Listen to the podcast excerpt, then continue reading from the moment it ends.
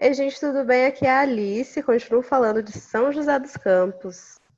E aí, gente, é, aqui é o Atos, continuo também aqui em Ribeirão das Neves.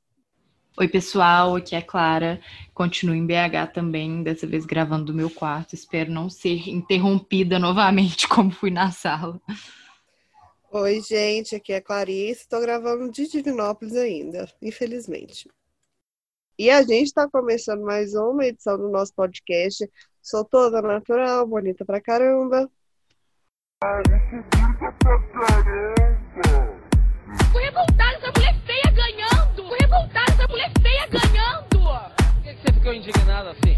Porque você se comparando com elas, é isso? Você, mulher feia ganhando! Deus, sou muito melhor! Mulher feia ganhando! Deus, sou muito melhor! Deus, sou muito melhor! Deus, sou muito melhor! Você tem de melhor que elas? Eu sou bonita, não tenho estria, meu peito é duro, meu... eu não tenho uma cirurgia plástica, não tenho nada, estica, não tenho nada, estica, não tenho nada, estica, não tenho nada. Ah, eu sou bonita pra caramba! Toda natural, sou bonita Bom, pessoal, nesse episódio a gente vai ter como base o Instagram e uma análise que a gente fez dos perfis e, enfim, do aplicativo de maneira geral e de como a ferramenta e a própria plataforma favorece para que a gente eh, passe muito tempo lá e seja eh, influenciado por muitos dos conteúdos que a gente consome lá.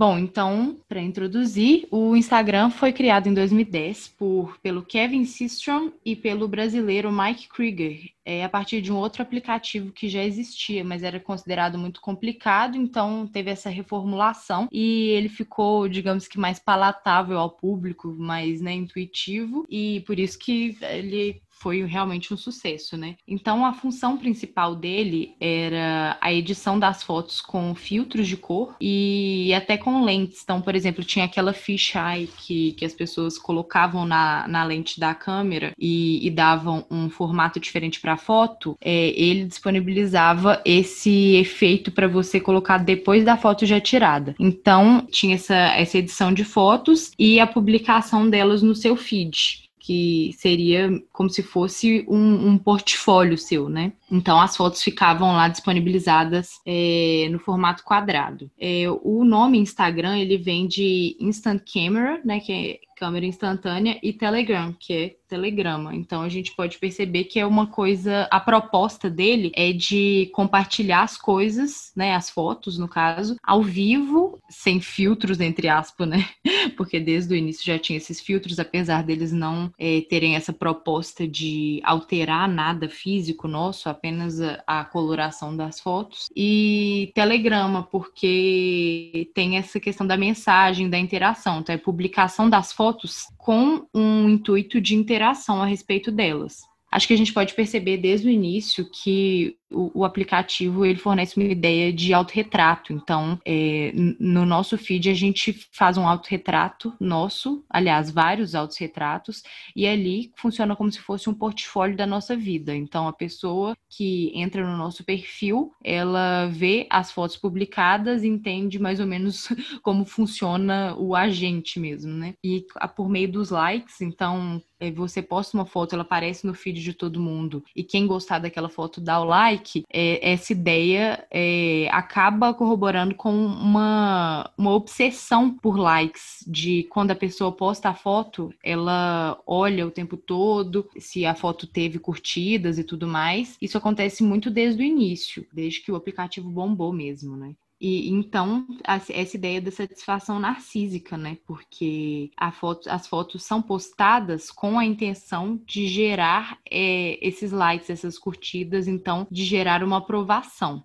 Claro, eu acho muito interessante essa, essa posição que você fala sobre, né, essa satisfação, essa satisfação é, narcisística, né, que a gente criou depois que, que surgiu o Instagram, né, porque agora você viaja, você vai para algum lugar, você quer tirar uma foto e postar e ganhar likes para as pessoas verem que você está muito bem. Então, além disso, a gente meio que cria um alter ego, né, eu, eu acredito que a gente cria uma vida que não é realmente é, aquilo ali, né? que a gente está sempre só postando coisas interessantes, coisas que têm acontecido na nossa vida que, tipo assim, são um pouco diferentes da rotina, né? Então, eu acredito que essa esse desenvolvimento assim do Instagram possibilita muito essa questão de a gente poder criar um, até uma, um alter ego, uma outra vida, assim, que, que não é a nossa realidade, né?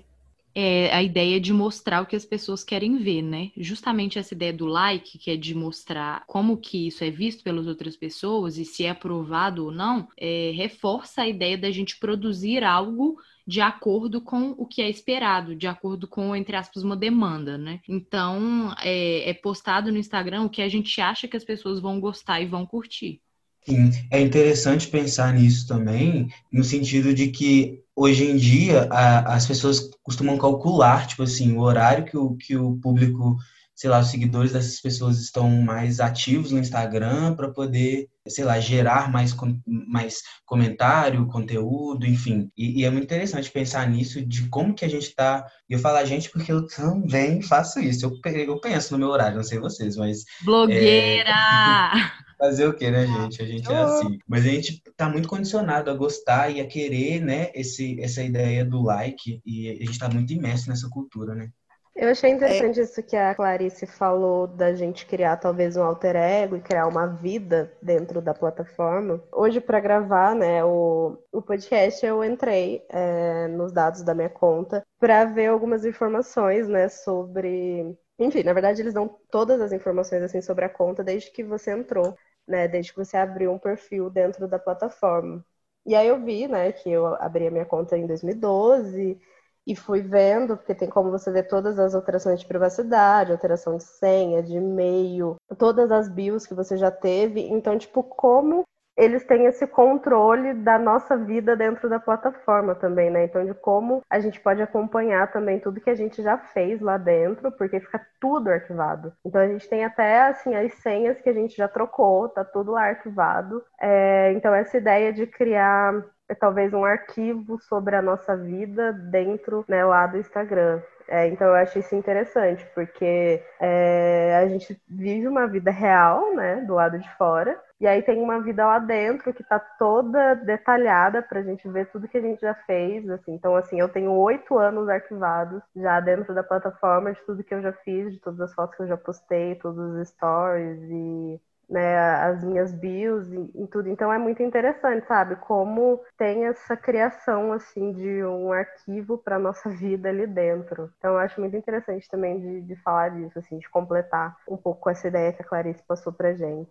E, e, é legal a gente lembrar que não fica só arquivado para a gente, né? Fica arquivado para eles também. Essa é uma das formas que o Instagram monetiza, porque às vezes a gente pensa, nossa, né? Que legal esse aplicativo aqui, eu não preciso pagar por ele, mas na verdade a gente paga sim.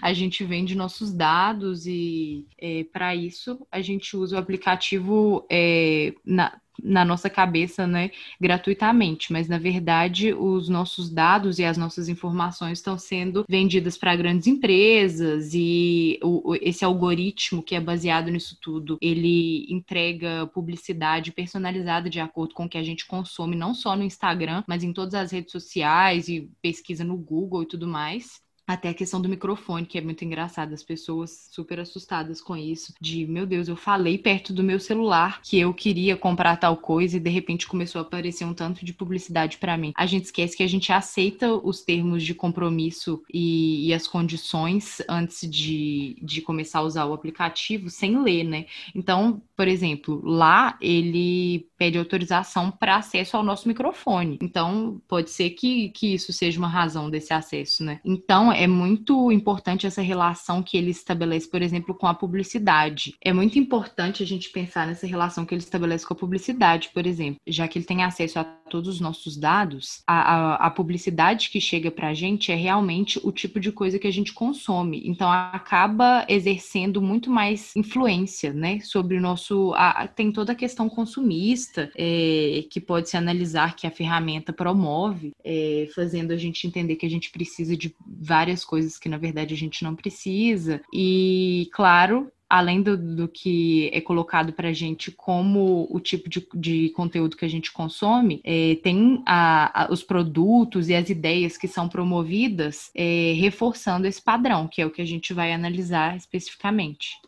É, realmente, essa, essa questão, né, de, de nós vendermos os nossos dados para o Instagram, assim, de forma tão natural, cria uma, uma ilusão, né, de que não tem nada de, de errado em vender os seus dados, né, só que isso acaba influenciando a nossa vida no geral, assim, principalmente em questão de consumismo, né, que você falou, Clara, que realmente a gente consome muito o, o que a gente está buscando ali e o algoritmo sempre está ali presente trabalhando para fazer a gente consumir cada vez mais e, e acaba que influencia muito a gente a, a querer comprar e a querer mudar, né? Assim, eu falo por mim mesma que antes eu não tinha muitos problemas assim com várias coisas no meu corpo e aí o Instagram fica bombardeando a gente com tanta coisa de ai produto de pele, procedimento estético, harmonização facial, essas coisas assim. E aí você fica procurando defeitos em você mesma para tentar alcançar um padrão que é realmente inatingível para a maioria das pessoas, né? Porque, querendo ou não, acaba que envolve um financeiro muito grande, é, a gente se sente mal vendo,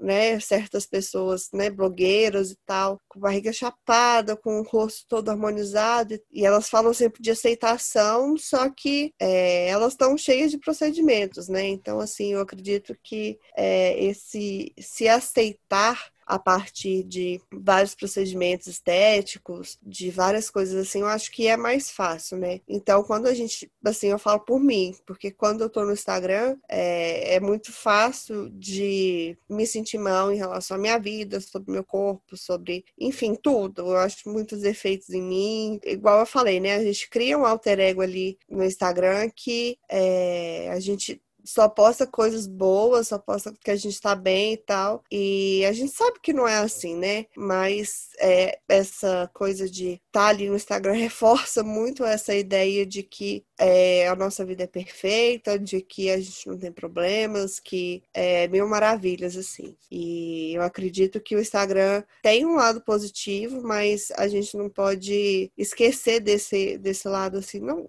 necessariamente negativo, mas esse lado mais tóxico que pode influenciar, né, na nossa vida de uma forma bem, bem mais complicada, assim.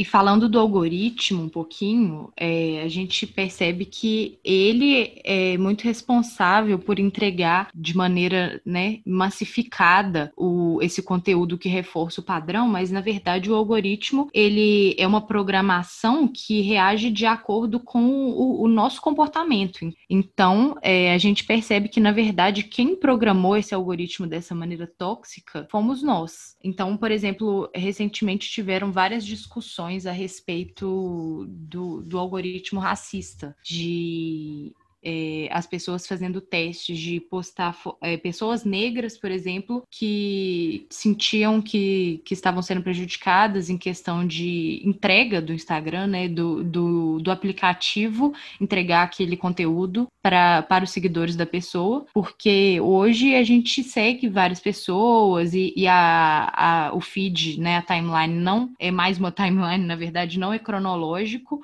o, o, o Instagram escolhe o que ele te entrega e e, na ordem que ele te entrega. Então, isso impacta na, na, maneira como o conteúdo é distribuído e de como a gente recebe. E as pessoas negras sentiram que elas é, eram prejudicadas nessa questão da entrega. Então, é, resolveu-se fazer um teste de dessas próprias pessoas negras faz, é, postarem fotos de pessoas brancas aleatórias no perfil para ver se o, o, algoritmo do Instagram é, melhoraria a entrega daqueles posts. E concluiu-se que sim, mas ao mesmo mesmo tempo, o, o, algoritmo do Instagram ele envolve vários tipos de interação. Então, além da curtida, os comentários e salvar o post é, e tudo mais, abrir o perfil da pessoa também. É, ele conta quantas pessoas fizeram isso. Então, se, se teve muito disso, é, o, o aplicativo vai entregar para mais pessoas porque ele entende que aquilo ali é interessante, porque as pessoas interagiram com aquilo e procuraram saber mais, etc. Então, também teve a análise posterior de que, na verdade, isso poderia ter impactado muito nessa entrega melhorada da, das fotos no, nos perfis das pessoas negras, porque eram fotos aleatórias de pessoas brancas e postadas do nada, muitas vezes sem legenda. Então, as pessoas abriam a foto, olhavam os comentários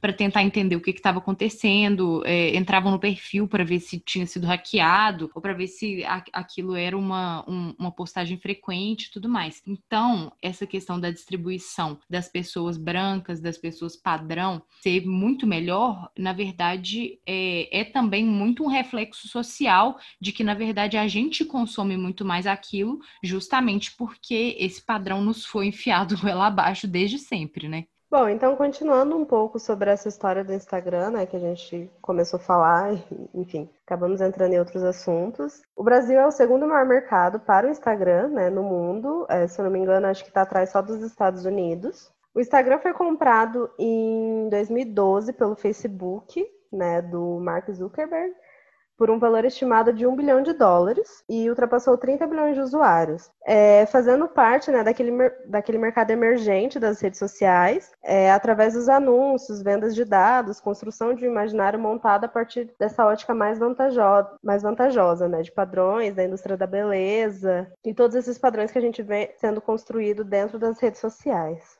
Aí já em 2013, pôde-se começar a postar no Instagram os vídeos de 15 segundos, né? Foi aí uma das inovações que a plataforma trouxe. Em 2015 começou né, um teste de venda de espaço para as empresas anunciarem, então foi o ano em que a gente começou a sentir né, é, esse início das publicidades e das empresas anunciando dentro da plataforma. Acho que foi o ano que isso começou de fato a ser realizado dentro da ferramenta. Foi quando a gente percebeu, entre as fotos né, dos perfis que a gente seguia, começou a aparecer anúncios de determinadas empresas já nessa perspectiva né, que a gente já já comentou, através do algoritmo, do algoritmo entender o tipo de conteúdo que a gente consome, o tipo de coisa que a gente tem mais interesse, para colocar essas propagandas entre né, os conteúdos que a gente consome, é, para chamar a nossa atenção. Bom, em 2015 também, junto com esse boom das propagandas e das publicidades dentro da plataforma, também surgiu uma nova ferramenta que são os vídeos de até um minuto. E as fotos, né, que antes era naquele formato quadrado, elas passaram para o formato paisagem horizontal e o retrato vertical, para serem postadas também no, no feed. É, eu não sei em qual ano exatamente que foi, mas é, não demorou muito para eles também adicionarem mais filtros, né? Na própria plataforma lá, quando você vai postar a foto, eles adicionaram alguns filtros a mais. Eu só não lembro em qual ano que foi, mas esses novos filtros também fizeram muito sucesso acho que ao longo do tempo foram adicionando vários filtros, mas acaba que eu percebo que as pessoas, desde que o Instagram se tornou tão popular, elas acabam optando por editar em, em outros aplicativos que têm filtros mais avançados e tudo mais, porque parece que todo mundo quer atingir como se fosse um aspecto mais profissional no Instagram. Então, aqueles que estão lá já são os, os de fácil acesso, já estão como se fossem banalizados. Eu percebo que hoje as pessoas nem usam tanto mais a edição do Instagram, é mais para postar mesmo, né? O que é muito engraçado, né? Porque antes era muito chique você ter uma foto com aqueles efeitos bem carregados, que, que quando o Instagram começou a é, disponibilizar efeitos, né, pra gente poder postar, é, eram efeitos muito carregados, sabe? Então, tipo assim, era nítido que você tinha colocado muita coisa ali na sua foto, na sua imagem que você quer postar, enfim. E antes isso era muito bem visto, né? Não sei em qual momento que isso aconteceu que parou de ser. Eu Não, eu lembro. Eu parei de usar em 2012 era chiquérrimo, aquela foto toda amarela, ou toda Nossa. verde, vermelha, que, ainda com aquela borda meio escura, assim, aquele... Amo, uma coisa meio de filme, né? Uhum. Ai, gente, coragem. Bom, e seguindo, é um dos maiores objetivos né, do Instagram na América Latina é tornar a plataforma cada vez mais acessível para os negócios de todos os tamanhos. É, então, acho que hoje em dia a gente percebe já que não existe só essa publicidade voltada para as grandes empresas. Apesar das grandes empresas terem uma visibilidade um pouco maior, a gente já vê é, esse engajamento de, de empresas menores, né? É, não só empresas, mas também de pessoas que produzem conteúdo, mas não têm um engajamento tão grande. Então, de tentar é, acertar todos esses públicos, né? É, por exemplo, uma coisa que chama muita atenção são essas lojinhas dentro do Instagram, que a gente percebe assim. Então, é, são microempreendedores que veem na plataforma uma forma de lucrar, né? Uma forma de vender esses produtos. Então, eles anunciam os produtos nas fotos, né? Fazem as fotos do produto, né? Anunciando todas as características e vendem através da DM ou encaminham para o site alguma coisa, mas tem toda essa necessidade né, de você estar tá mostrando os produtos dentro do Instagram como uma forma de engajar clientes também, né? não só no engajamento de clientes na, nas lojas físicas ou nas lojas online. E para esses tipos de perfil comercial, o Instagram também criou segmentações dos perfis, né? Então, quando você cria a sua conta, ou se você já tem a conta e, e quer fazer essa alteração, você pode é, enquadrar em criador de conteúdo, em, em conta comercial, como a Alice falou agora que que os microempreendedores estão é, investindo muito no, no, nas contas do Instagram ou uma conta pessoal mesmo. Então, cada uma dessas desses tipos de conta tem algumas ferramentas específicas. Então, quando você se enquadra em conta comercial, por exemplo, a ferramenta disponibiliza é, recursos como é, a divulgação da, da sua loja tem é, agora na pandemia, eu lembro que teve uma, uma ação que colocou, tipo, é, compre do pequeno. Então, eles, quando você tinha essa loja, você conseguia anunciar nisso. Ou quando as pessoas, as blogueiras, por exemplo, iam fazer alguma publicidade para aquela loja, ou as próprias pessoas queriam indicar, tinha essa,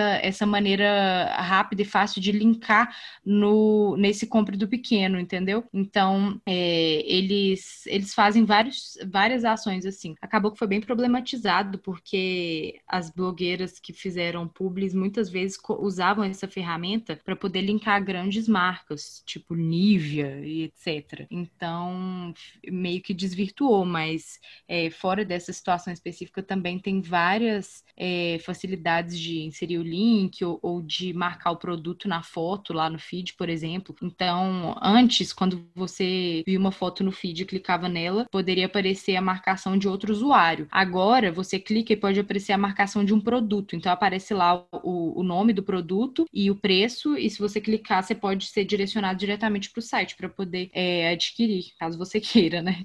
É, tem os direcionamentos para o direct e tal, que você coloca nos stories, por exemplo, é uma caixinha que, que te manda diretamente para lá. Então, são várias, vários recursos da própria ferramenta que favorecem a, a divulgação e, e, as próprias relações comerciais dentro da, da própria plataforma. É, eu falo por experiência própria, porque né, eu comecei um, um mini empreendimento aí nessa pandemia e o Instagram, além dele fornecer essa questão de facilidade de links e tudo mais, ele oferece um relatório muito completo é, a respeito é, das suas estatísticas, né? Se você está postando, quantas pessoas estão curtindo, quantas pessoas que viram, quantas pessoas que realmente, né, se engajaram ali com o que você está postando. Então, isso é muito, muito bom, assim, para pessoas que têm criado conteúdo, para você analisar o que, está bom, o que, que não está bom. É, acaba que direciona também a sua publicidade né? Se você tem um Facebook, você pode criar ads pagos que ajudam muito nessa divulgação. Acho que depois que a timeline né, mudou, que passou a ser sem ser em ordem cronológica. Ela deixou de ser timeline, né? No caso. É, ela deixou de, deixou de ser uma timeline, mas deixou essa coisa de cronologia de lado, assim, passou a ser mais por relevância, de engajamento e tudo mais. É, eu acredito que o Instagram viu uma oportunidade muito grande em monetizar aquilo ali, né? Porque se você paga, as suas coisas são vistas por muito mais pessoas e consequentemente, é, você pode ter mais clientes, mas pode ter mais público vindo atrás de você, né? Então, essas ferramentas específicas que a gente tem no Instagram para microempreendedores, para produção de conteúdo, elas são muito úteis, né? Até para criar é, estratégias para vender mais, para conseguir mais clientes. Então, é, realmente tem toda essa questão de facilitar a vida do microempreendedor para que consiga usufruir da plataforma de uma forma bem útil, né? Que transforme a plataforma é, em algo bem útil e, querendo ou não, acaba monetizando tanto para eles quanto para o microempreendedor, né? E em 2016, é, a gente veio com tudo, assim. É, antigamente era muito usado o Snapchat, né? Que a gente tinha a questão de tirar uma foto e postar e ficar 24 horas ali. Em 2016, o Mark Zuckerberg meio que copiou essa ideia, assim, dos stories, que hoje em dia é, é meio que imprescindível, assim, para você conectar, né, ter um, um, conteúdo mais humanizado com seus seguidores e tal. Cada período de tempo, o Mark vai só adicionando mais ferramentas, mas em 2016 com esses stories veio os filtros, né, que a gente cada dia mais tem muito mais filtro, mas tinha aquele, né, de cachorrinho, de mudar um pouco a cor do, do filtro e tal. Tem os GIFs que a gente pode usar, textos, adesivos, tudo inspirado assim no Snapchat, mas que hoje em dia se tornou uma coisa só do Instagram, porque o Instagram meio que roubou, né? Toda a, a audiência do, do Snapchat para ele. Aí veio o, o IGTV, né? Que é tipo um YouTube dentro da própria plataforma que você grava vídeos e pode postar ali na sua plataforma para gerar um engajamento maior. A última ferramenta lançada agora foi o Reels, né? Que meio que você grava um vídeo e pode usar vários outros áudios de, de outras pessoas. Então,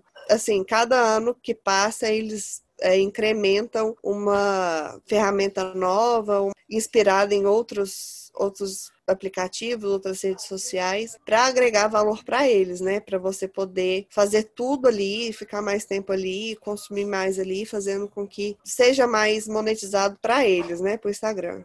Os stories, eu acho que veio como uma forma de trazer o público mais para perto do, dos produtores de conteúdo, né? Porque se a gente for analisar um pouco o Instagram antes, né, dessa era dos stories, né, antes de 2016, o conteúdo ele era único e exclusivamente produzido para timeline. Então, assim, era aquele boom de foto o dia inteiro ali na timeline. Então, era muito até difícil você chegar no final da timeline, né? Porque era muito conteúdo, porque o conteúdo ele ia direto para o feed. E com esse surgimento, né, dos stories que veio aí de uma influência muito grande do Snapchat, né, que eu acho que é essa tentativa do Zuckerberg de tentar trazer todas as ferramentas existentes em outras redes sociais para dentro do Instagram, para a gente fazer tudo hoje em dia dentro do Instagram, né, a gente não tem essa necessidade de usar várias redes sociais é como isso aproximou, então, né, esses influenciadores digitais do público, porque os stories facilitou muito essa comunicação, né, por ser um vídeo gravado na hora, né, não requer edição nenhuma, é, você está mais próximo ali do, da realidade, né, porque não da realidade em si, né, porque a gente sabe que é, de fato não é aquilo ali que eles passam pra gente, que é a vida real, mas eu acho que aproxima um pouco mais, né, deles mostrarem, né, todo o dia a dia e as coisas que fazem. Então, eu acho que é, é uma forma, né, de, de aproximar um pouco. Então, acho que mudou é, um pouco a dinâmica do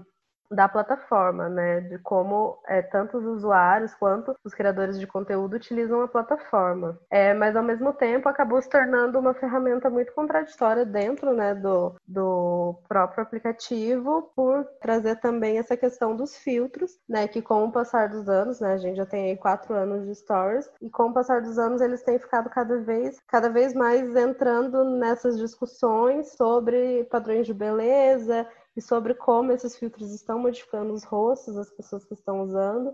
Então entra aí também nessa questão de ser uma ferramenta contraditória dentro né, do Instagram.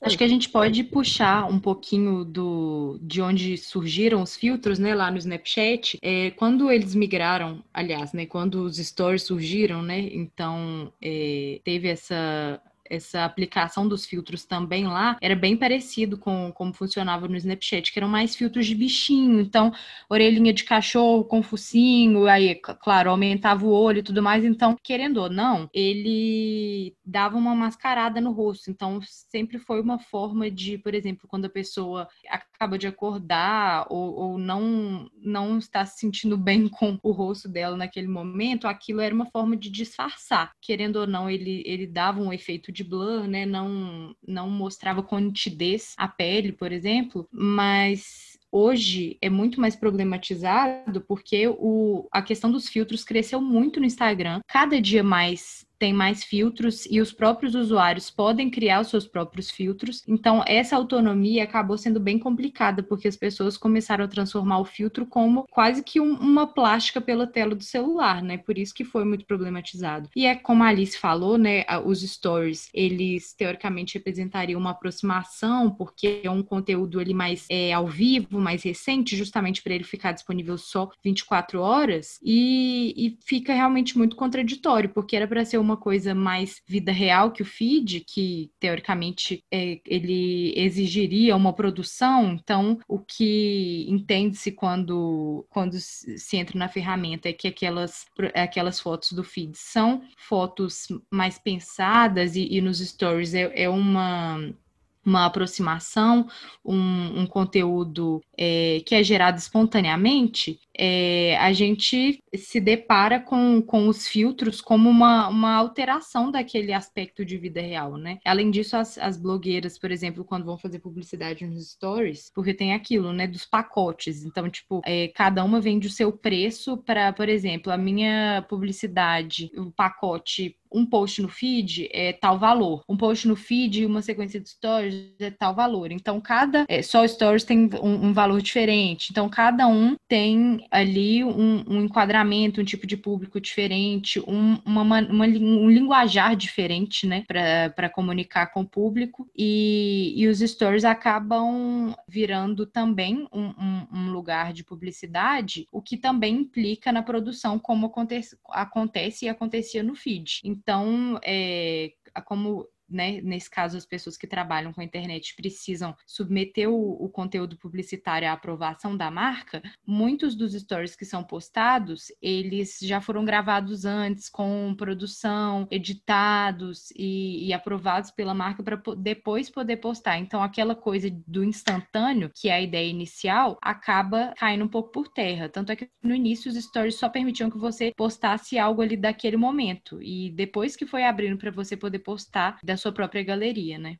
É, eu acredito que essa questão dos filtros é uma temática que a gente pode problematizar muito, porque a cada dia que passa, né, a gente tem acesso a mais filtros e esses filtros realmente têm a função de modificar, né, é, a nossa cara e aumenta os olhos, afina o nariz, ressalta a maçã do rosto. É, a maioria dos filtros coloca cílios, né, então você tem um, um aumento ali nos seus cílios e meio que te faz, nossa, ficaria tão bonita, acho que vou colocar alongamento. Então, tem uma problemática muito grande em cima dessa questão dos filtros, como eles modificam a gente ali, né, no, no momento que a gente está gravando alguma coisa, e meio que faz com que a gente queira se modificar, né? Entra de novo nessa problemática de fazer a gente querer mudar coisas que muitas das vezes a gente nem pensava em mudar, mas viu o filtro ali, ah, gostaria de né, aumentar minha boca, de diminuir o, minha bochecha. E tem uma, uma questão maior ainda, que a maioria desses filtros são feitos para pessoas brancas. A gente assim, pelo que eu percebo de pessoas né, negras que eu sigo, é, muitas vezes elas falam que esses filtros é, embranquecem muito né, a, o rosto delas, deixando a pele delas de uma cor que não é delas, né? Então, tem muito essa, essa questão que eu acho importante a gente pontuar, que até é meio que excluir as pessoas negras, como já foi falado em, em a gente já falou sobre isso, mas que acaba modificando e é muito difícil, assim, né, para uma pessoa negra achar um, um, efeito, um filtro ali que combine com, essa, com o seu tom de pele e não fique com esse aspecto, né, esbranquiçado. É engraçado até a gente é, analisar o tipo de, de efeito que os filtros é, promovem e, e, pensar nos padrões que a gente veio analisando ao longo da história e nos lugares diferentes né, do mundo. Porque, por exemplo, a pele lisinha e, e, e clara, as bochechas rosadas com a maçã do rosto ressaltado, nariz fino, é, isso tudo é, são padrões que vêm é, desde muito tempo, né? A gente percebeu que, que desde a Grécia Antiga é, já se percebia isso. E, e os olhos e, e, a boca grande, a gente percebe muito no, no padrão asiático, né? Não do, não do, do biotipo e das características físicas é, dos asiáticos em si, mas do que eles acabam buscando, daquela, é, daquela conversa que a gente teve sobre o padrão inspirado nos animes e tudo mais. Então, é, acaba que essa, esses filtros no Instagram, eles são como uma junção de padrões que padronizam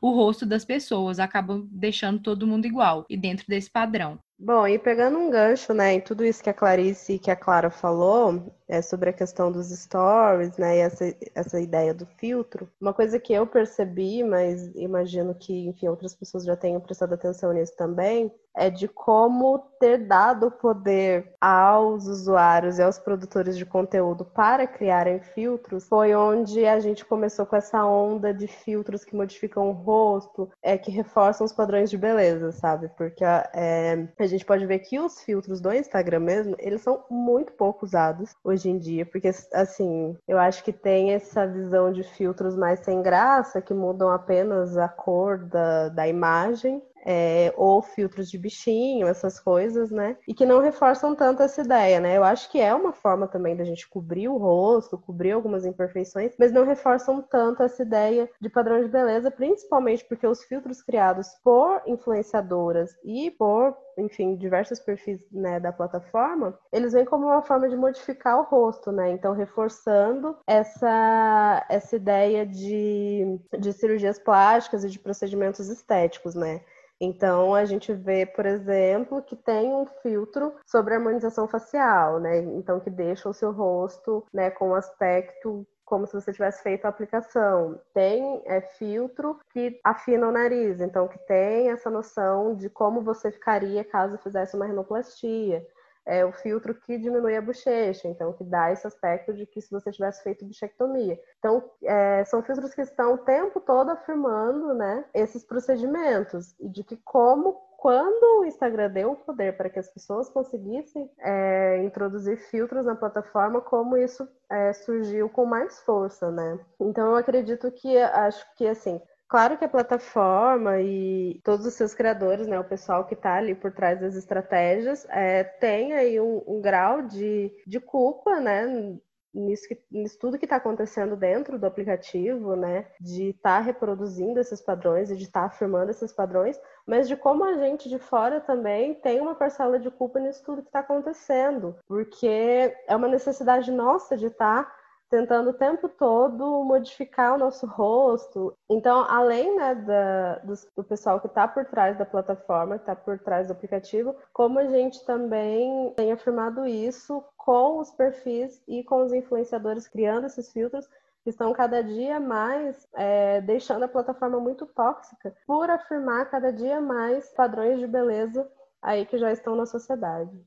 É, duas coisas só que eu queria falar. A primeira é que a ideia do filtro a gente pode ver que ele é realmente assim apenas mudar alguma coisa, sabe? É, recentemente eu vi alguns filtros que era, por exemplo, de mudar a cor do cabelo, enfim, colocar algum, sei lá, piercing na, no rosto, enfim, a, a ideia do, do filtro ele está sempre muito é, baseado na em mudar alguma coisa, na mudança porque nunca tá é, o suficiente, né? E outra coisa sobre um filtro também que eu vi recentemente, que foi mais nesse, no sentido de, de problematizar esses filtros que reforçam né, esse padrão de beleza, foi um filtro que a pessoa no começo ela tinha que deformar o rosto dela totalmente, né? Ela tinha essa liberdade de mudar talvez o tamanho do olho, o tamanho da boca, enfim. E as pessoas elas não conseguiam voltar com, com os traços mesmo, né? Com o tamanho da, da da boca, da bochecha, do nariz, enfim, porque as pessoas mais, não, não sei, acho que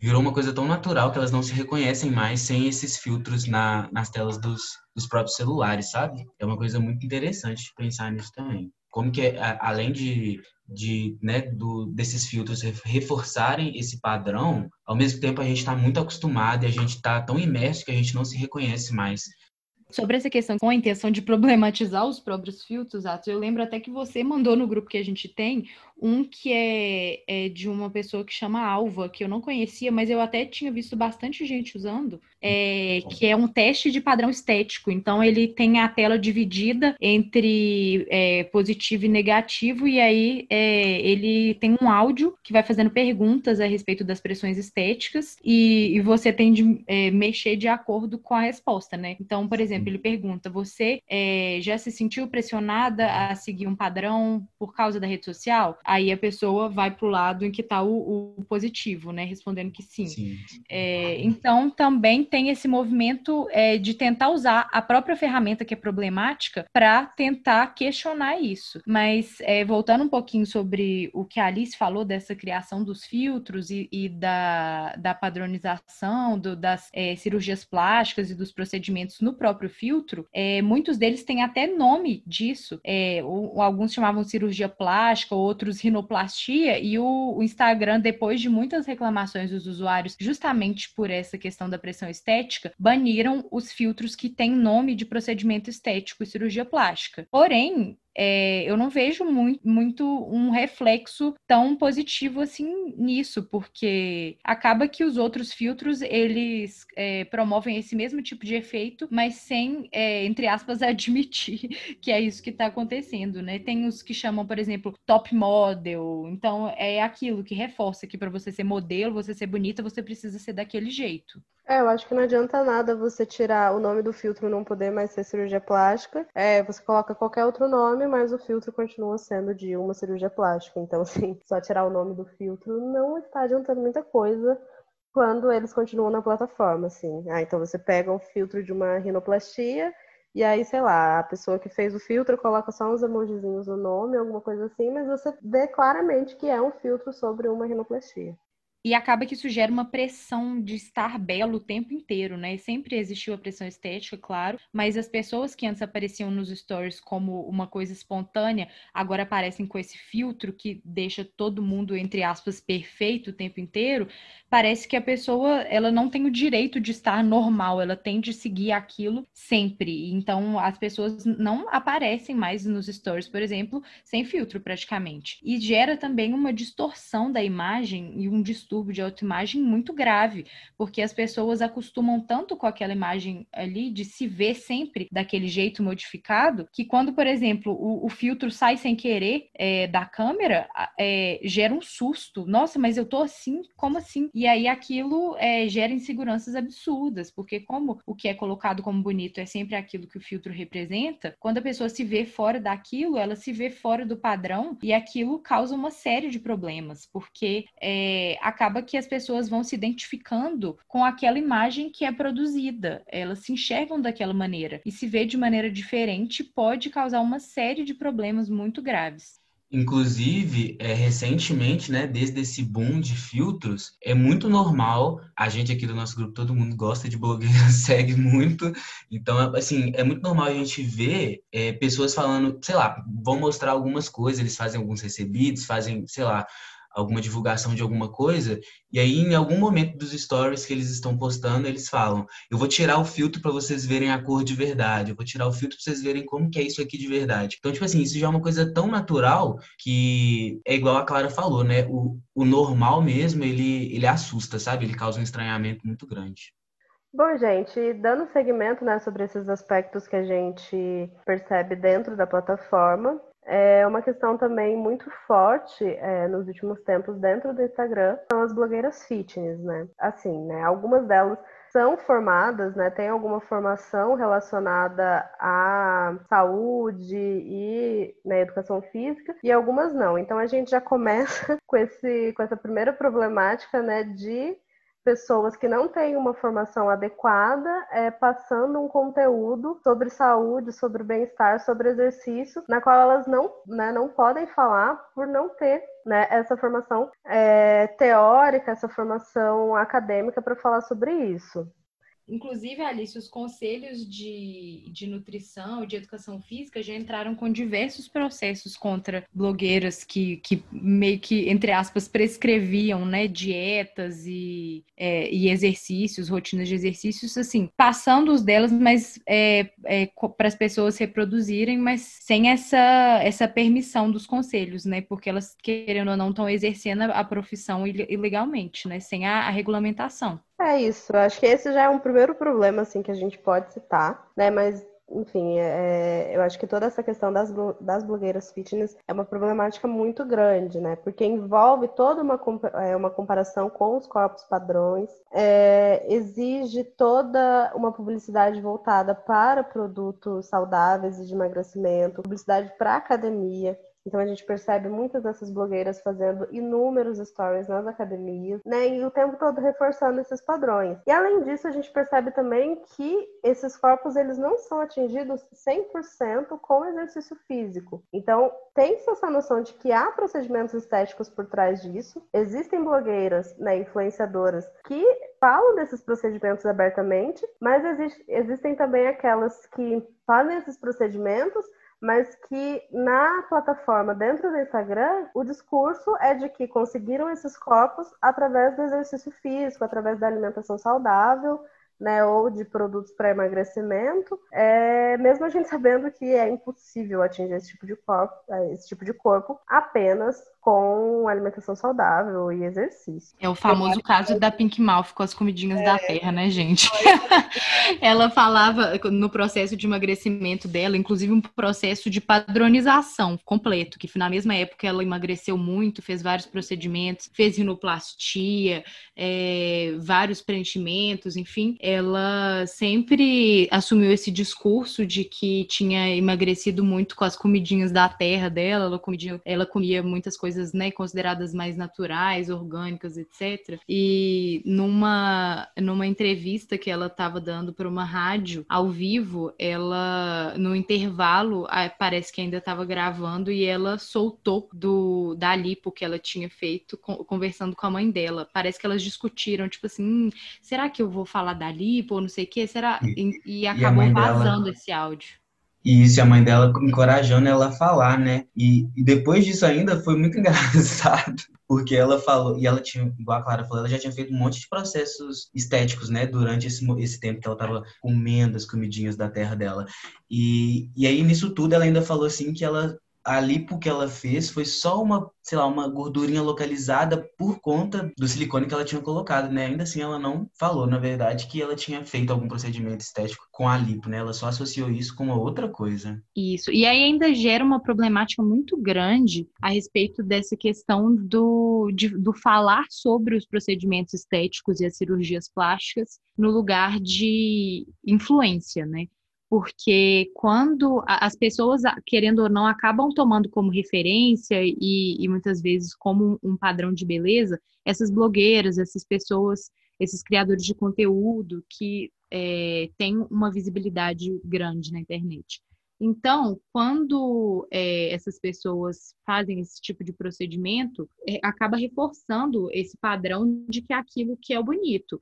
É, e se ela não, se as pessoas não falam que, que fizeram o procedimento, corrobora também com a ideia de que é, aquela, é, aquela beleza foi atingida de maneira natural. Então, é, a pessoa emagreceu e tem aquele corpo definido sem é, nenhum tipo de procedimento, quando na verdade ela fez. E as pessoas que não conseguem atingir aquilo se sentem culpadas, se martirizam por causa disso. É, e, ao mesmo tempo, falar sobre esse tipo de procedimento nesse lugar de influência é, também é muito perigoso, porque acaba influenciando muitas pessoas, e principalmente meninas super novas que acompanham as blogueiras, a ter esse desejo de fazer os procedimentos. Então, tem um dilema sobre falar ou não falar, porque contar sobre o procedimento é, pode influenciar as pessoas a fazer e não contar acaba sendo mentiroso porque a pessoa ela tem aquela aparência e, e é, não assume que, que foi uma intervenção que ela não chegou naquele resultado naturalmente. Então é, isso é muito problematizado e, e, não existe uma resposta certa né do, de como lidar com essa situação. Eu acho importante comentar também é, sobre essa naturalização é, apesar de, de você ter falado, né, Clara, que tem essa questão de ah, falar ou não falar, mas eu acredito que, assim, desde o início desse ano, pelo menos, eu, eu vejo que é, tá rolando uma naturalização muito grande é, sobre cirurgias plásticas, né? Principalmente sobre rinoplastia, sobre essa, essa lipo lá de 3D, né, que tá, tipo assim, absolutamente todo mundo fazendo. Eu acho que o Instagram acaba que reforça muito muito essa questão de que você não pode se sentir bem consigo mesma, na maioria das vezes, porque tá todo mundo ali sempre muito bonito, sempre muito magro e tal. Apesar da gente ter muita gente, né, espalhando esse conteúdo de body positive, esses conteúdos, né, mais leves, mais limpos, é, eu vejo que tem muita é, menina sendo influenciada assim, desde novinha a querer fazer uma lipo, sabe? Eu falo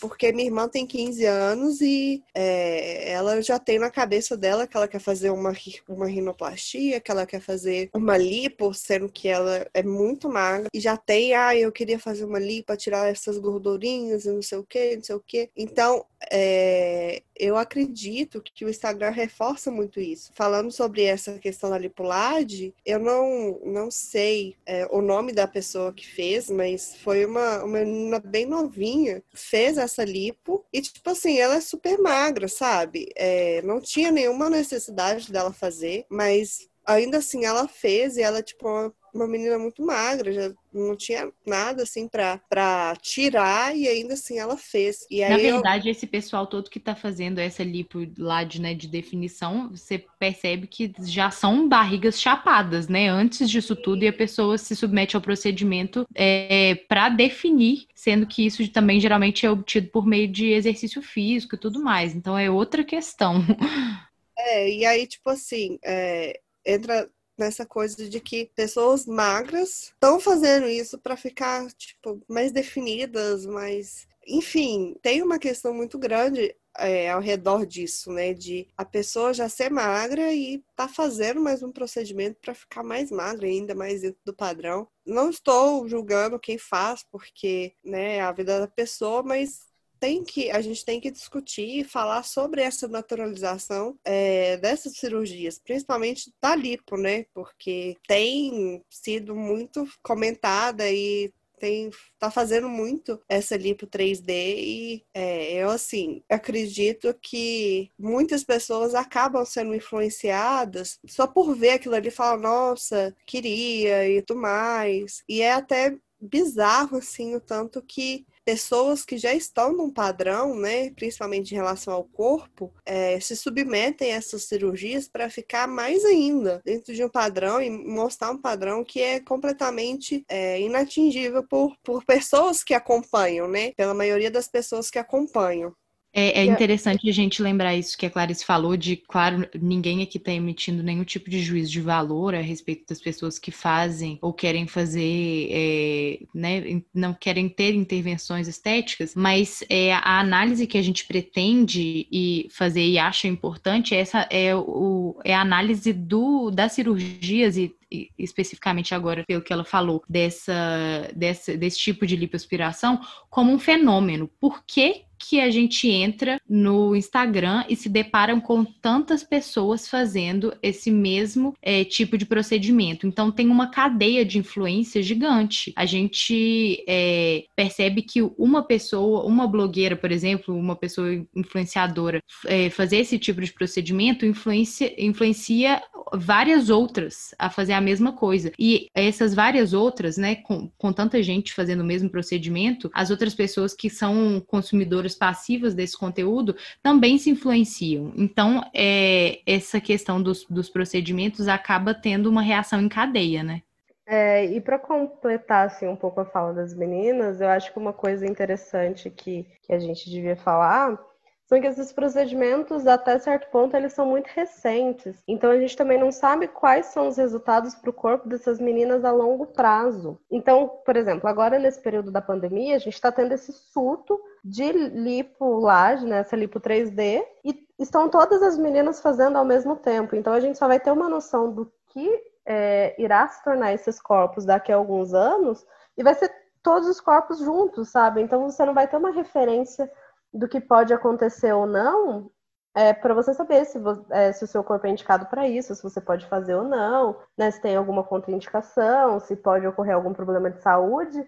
Porque tá todo mundo fazendo ao mesmo tempo, não tem essa esfera de analisar e de ver se tem uma indicação, se pode ou não ser feito, sabe? E eu acho que não só para lipo, como diversos outros procedimentos. Então, por exemplo, a bichectomia também é um procedimento recente. Não se sabe o que pode acontecer com o rosto da, é, dessas mulheres daqui a alguns anos. Assim, a harmonização facial, por se tratar, né, de uma é, do ácido hialurônico, né? Então a pele, é, o corpo reabsorve o ácido, então com o tempo isso vai passando. Eu acho que já tem um controle um pouco maior. Mas também a gente vai para a questão do daquelas lentes para os dentes, né? De como é, para colocar essas lentes tem a necessidade de raspar muito dente, né? De corroer muito dente e de como vai ser isso no futuro, sabe? Então já pensando nessa questão de nossa, no futuro teremos uma geração que ficará banguela muito cedo, porque o pessoal tá raspando dente para colocar uma lente, sabe? Não se sabe quais vão ser os efeitos disso no futuro. É... E as pessoas acabam sendo reféns disso, né? Por exemplo, a pessoa que colocou a lente, como ela danificou o dente dela de baixo todo, é, ela precisa da lente. Se ela não tiver, o, muitas pessoas têm um, um, o dente por baixo é, fino e frágil e, e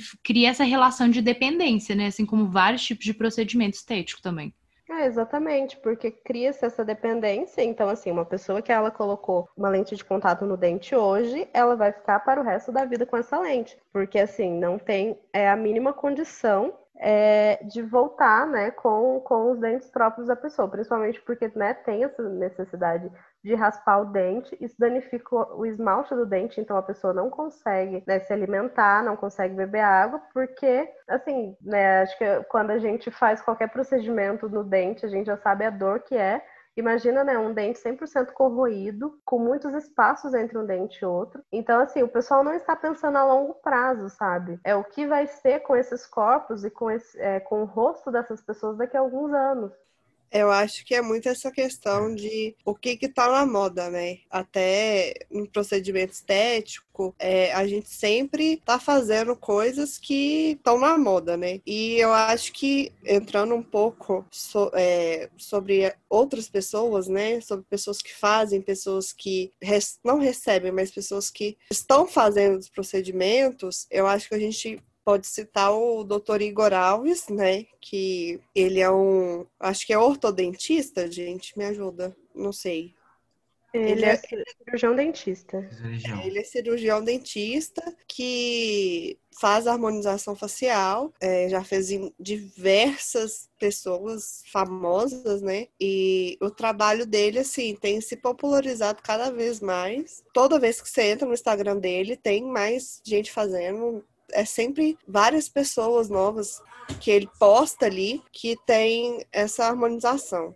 Em contrapartida, né, a estudo aí que a gente tem tá falando, né, a gente também consegue citar alguns perfis, né, que tentam desconstruir um pouco mais dessa desse padrão que a gente tem construído, que as blogueiras têm, né, perpetuado, enfim. É, então a gente tem alguns perfis aí que a gente até vai citar um pouco mais para frente, alguns, é, que eles normalizam mesmo essa, essa ideia do corpo mais natural. Então, eles normalizam acne, manchas, é, marcas, cicatrizes, enquanto outros perfis, né, igual a gente já citou aí, eles tentam muito esconder isso, né? São muito baseados na questão do filtro, enfim. E, e, nisso a gente entra aí no, na ideia da, da sociedade super exposta, né? Da hipervisibilidade. Então, é nesse mundo atual que a gente está, compartilhar uma foto e colocar no mundo, né? Expor os defeitos, né? Defeitos entre, entre aspas, assim, porque são essas características que fogem do, desse padrão, é um ato, assim, de extrema coragem, né?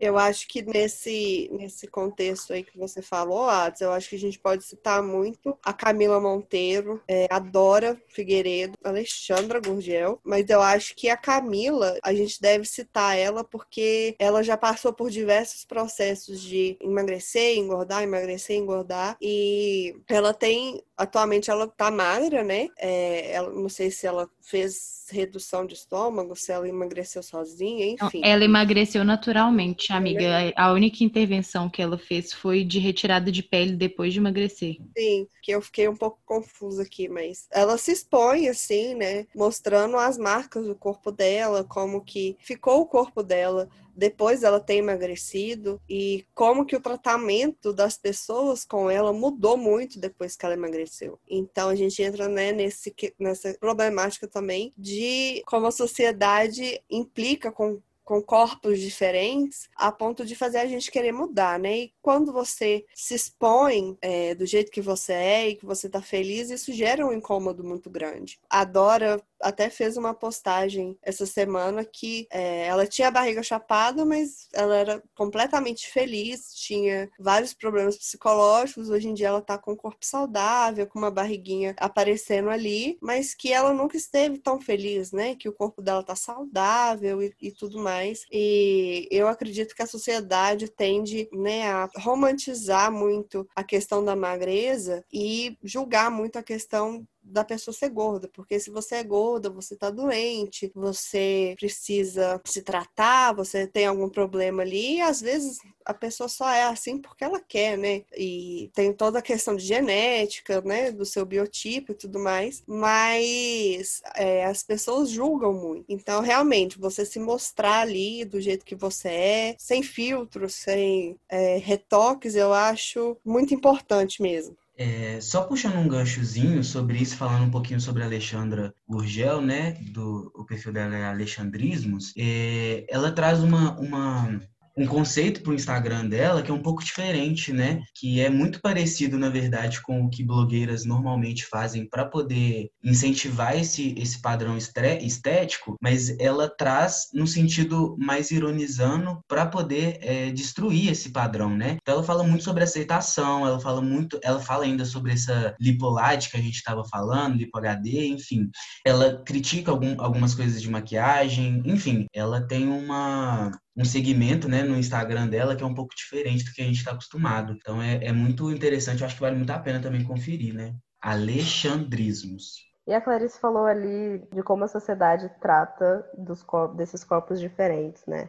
Eu acho que a gente não deveria tratar como corpos diferentes, né? E sim como corpos reais. Porque ao longo da nossa vida a gente passa por fases em que a gente emagrece, a gente passa por fases que a gente engorda, e essas fases acabam deixando marcas nos nossos corpos, né? Então são marcas do tempo, são marcas da nossa história, é, marcas de, de processos que a gente viveu é, então, acho que para além de, de, estética, né, são coisas que contam a nossa história. Então, por exemplo, a gente citou né, no, em um dos episódios anteriores sobre a questão da cicatriz, de como tem essa demonização da cicatriz, mas de como isso é uma forma de contar a nossa história, de contar o que aconteceu com a gente. Eu acho que além disso, é, estria, celulite também é uma forma de contar a nossa história, né? De como essas coisas surgiram no, nos nossos corpos através de processos que a gente teve que passar ao longo da nossa vida e de que como essas mulheres não aceitam esses processos, não aceitam essas marcas. É, por exemplo, é, uma coisa assim que, né, falando individualmente que eu tenho é a questão da sarda. Visualmente, assim, não aparece tanto, é, e ela é mais, é, acaba sendo mais aparente no verão, né, com a exposição ao sol, mas que é uma coisa muito difícil de lidar, é, essas marcas é muito difícil de lidar. Às vezes vai fazer alguma maquiagem para sair, é muito difícil de tampar.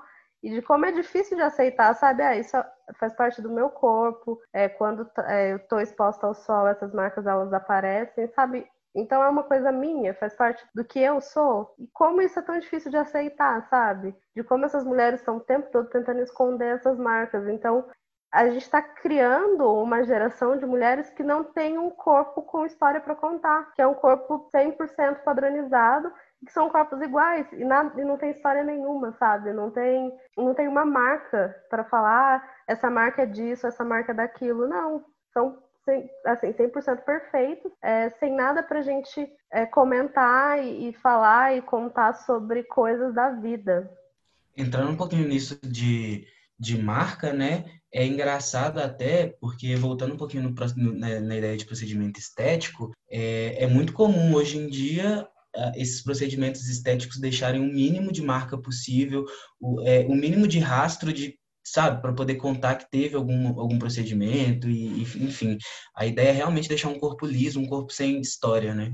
É, falando um pouco sobre esses movimentos que os meninos falaram, né, de body positive, né, a, a, a, Clarice falou sobre a Camila Monteiro, ela faz muito essa análise tanto das marcas, né, que a Alice comentou, do corpo dela ter história, as, as estrias que, que foram provocadas pelo é, emagrecimento é, e tudo mais, é, ela abraça isso e, e, mostra que aquilo é, faz parte dela, né, e, e ela também também expõe muito é, comentários que ela recebeu e ainda recebe, destilando ódio, falando que aquele corpo é, dela não, não atrairia a, o marido, que o marido ia é, deixá-la e tudo mais. Então, também a gente volta para aquela análise da beleza feminina como construída para agradar ao homem. Eu também queria indicar aqui um perfil da Rita Carreira, que faz muito essa. Ela defende muito esse ponto do corpo real e de, do corpo real que ocupa todos os lugares. Então, de diversificar é, as pessoas, né? Não, não ter essa padronização é, das, das pessoas que estão dentro do padrão e ocupam os lugares importantes. Ela é modelo e também é colunista da Vogue Brasil. Ela é uma mulher negra, então também é, tem essa questão que é sempre importante a gente é, lembrar que o padrão de beleza é o padrão branco, então é, é sempre importante a gente acompanhar essas pessoas que tematizam isso, né? Mulheres negras que tratam dessa questão, que tem esse lugar de fala.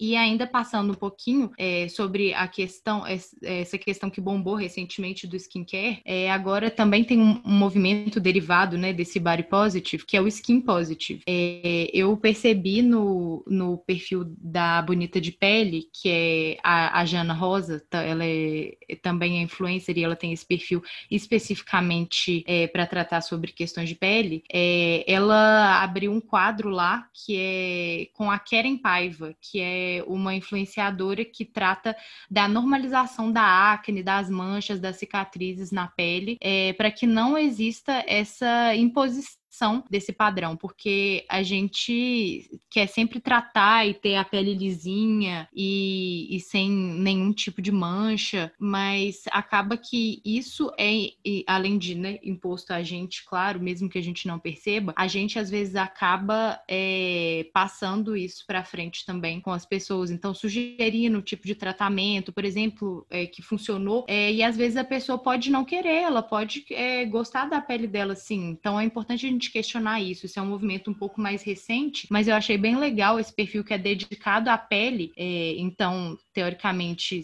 é, ele contemplaria mais indicação de produtos para tratar essas questões, ter um espaço também para problematizar esse tipo de coisa.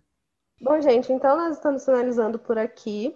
É, só lembrando que tudo que a gente falou é, sobre o Instagram é uma análise. É, cada um tem o direito de seguir é, e consumir o conteúdo de quem desejar, de qualquer influenciador. A gente não está aqui para apontar o dedo para ninguém, né? O Instagram ele é uma plataforma que você está livre para consumir o conteúdo que desejar. Mas a gente gost, né, gostaria de passar essas informações para vocês para saberem o tipo de conteúdo que cada um está consumindo. Bom, então é isso. Quem quiser consumir o meu é ATTOS Gabriel. Amiga, pra todo a blogueira faz a divulgação dela. Estou falando é sério, gente, tô precisando, né? É pra gente passar os nossos arrobas, então. Podemos. Então tá bom, vamos passar aqui os nossos arrobas. É, a gente promete que o nosso conteúdo é qualidade, tá? Um conteúdo yes. que não é tóxico pra ninguém. Eu amo. Bom, então, um beijo da minha parte. O meu é arroba Alice Queiroz e sigam para inúmeros conteúdos. Yes. O meu, gente, eu gostaria de deixar um beijo pra né? vocês. Deixa eu dar um tchau, ô, Clarice, pelo amor de Deus. Gente, um beijo, tá bom? Meu arroba é ATTOS Gabriel.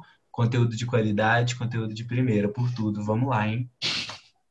Gente, vou despedir de vocês então. Muito obrigada por terem acompanhado até aqui. Temos mais um, um episódio importantíssimo de finalização. É, vou, já vou passar meu arrobinho aqui para vocês acompanharem caso tenham interesse. Estou trabalhando com um, um projeto aí, pretendo trazer conteúdos de make, sim.